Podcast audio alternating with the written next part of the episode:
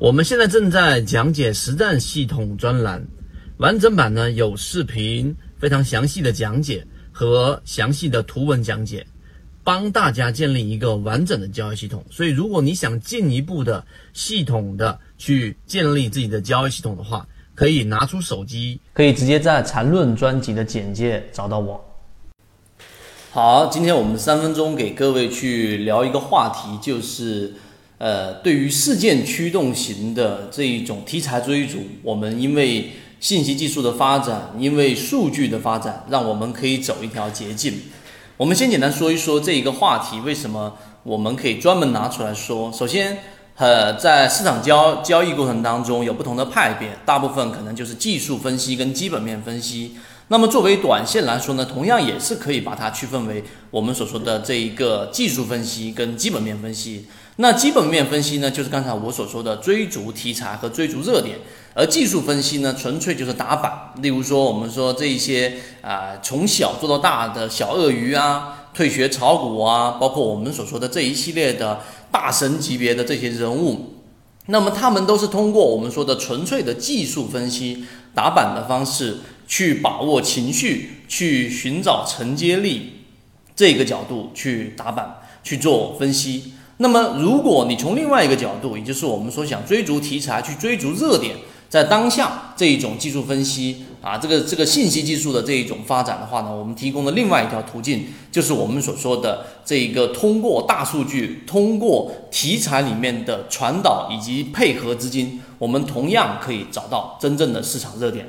我们先来说一说，到底应该怎么去做。在我们的圈子当中，我们有提到了这个很多的模块当中，例如说主题猎手，例如说价值猎手。那么主题猎手是现在很多的圈子里面的人都很喜欢的一个思路。实际上呢，它就是把每一个事件驱动型的这一个原因，直接在这个板块的右边会直接标注出来。例如说，我们所说的这一个对于啊五 G 板块里面的刺激和利好，让它提示出来。例如说，科创板块它到底利好于哪一些个股？而这些个股之所以会出现我们说相应的这种反应和启动，它这边会要标注出它的原因。例如说是子公司关联，例如说是主营业务关联。在这个关联当中呢，它必然也有我们说的强关联跟弱关联。强关联就是它本身，举个例子，刚才我说的主营业务化工板块的利好，因为化工厂的这个问题，化工相应板块、化工制品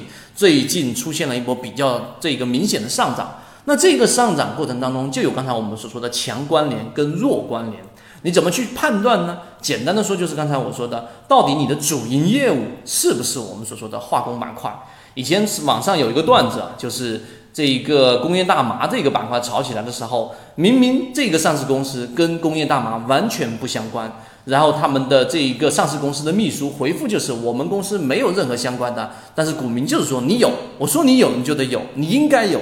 这种就是强强迫式的这一种去买入，这种就是明显的弱乖离，就是散户自相情愿的。整个板块上涨，它只是沾了光，只是资金进了这个板块才带动起来的，这种就叫弱关联。那么，因为刚才我们所说的这一个思维和整个模块是比较大的，那后面我们有完整版的视频会讲到，到底我们怎么利用大数据，用刚才我们所说的这一种呃，对于某一个热点，对于某一个题材的这一种解读，然后再配合上资金以及它这一个上涨的两个大方向。到底是主营业务的强关联还是弱关联？到底它是这一个上涨的封板时间是比较靠前的还是比较靠后的？这些模块只要你去使用起来，最终就能找到真正的市场热点了。好，今天讲那么多。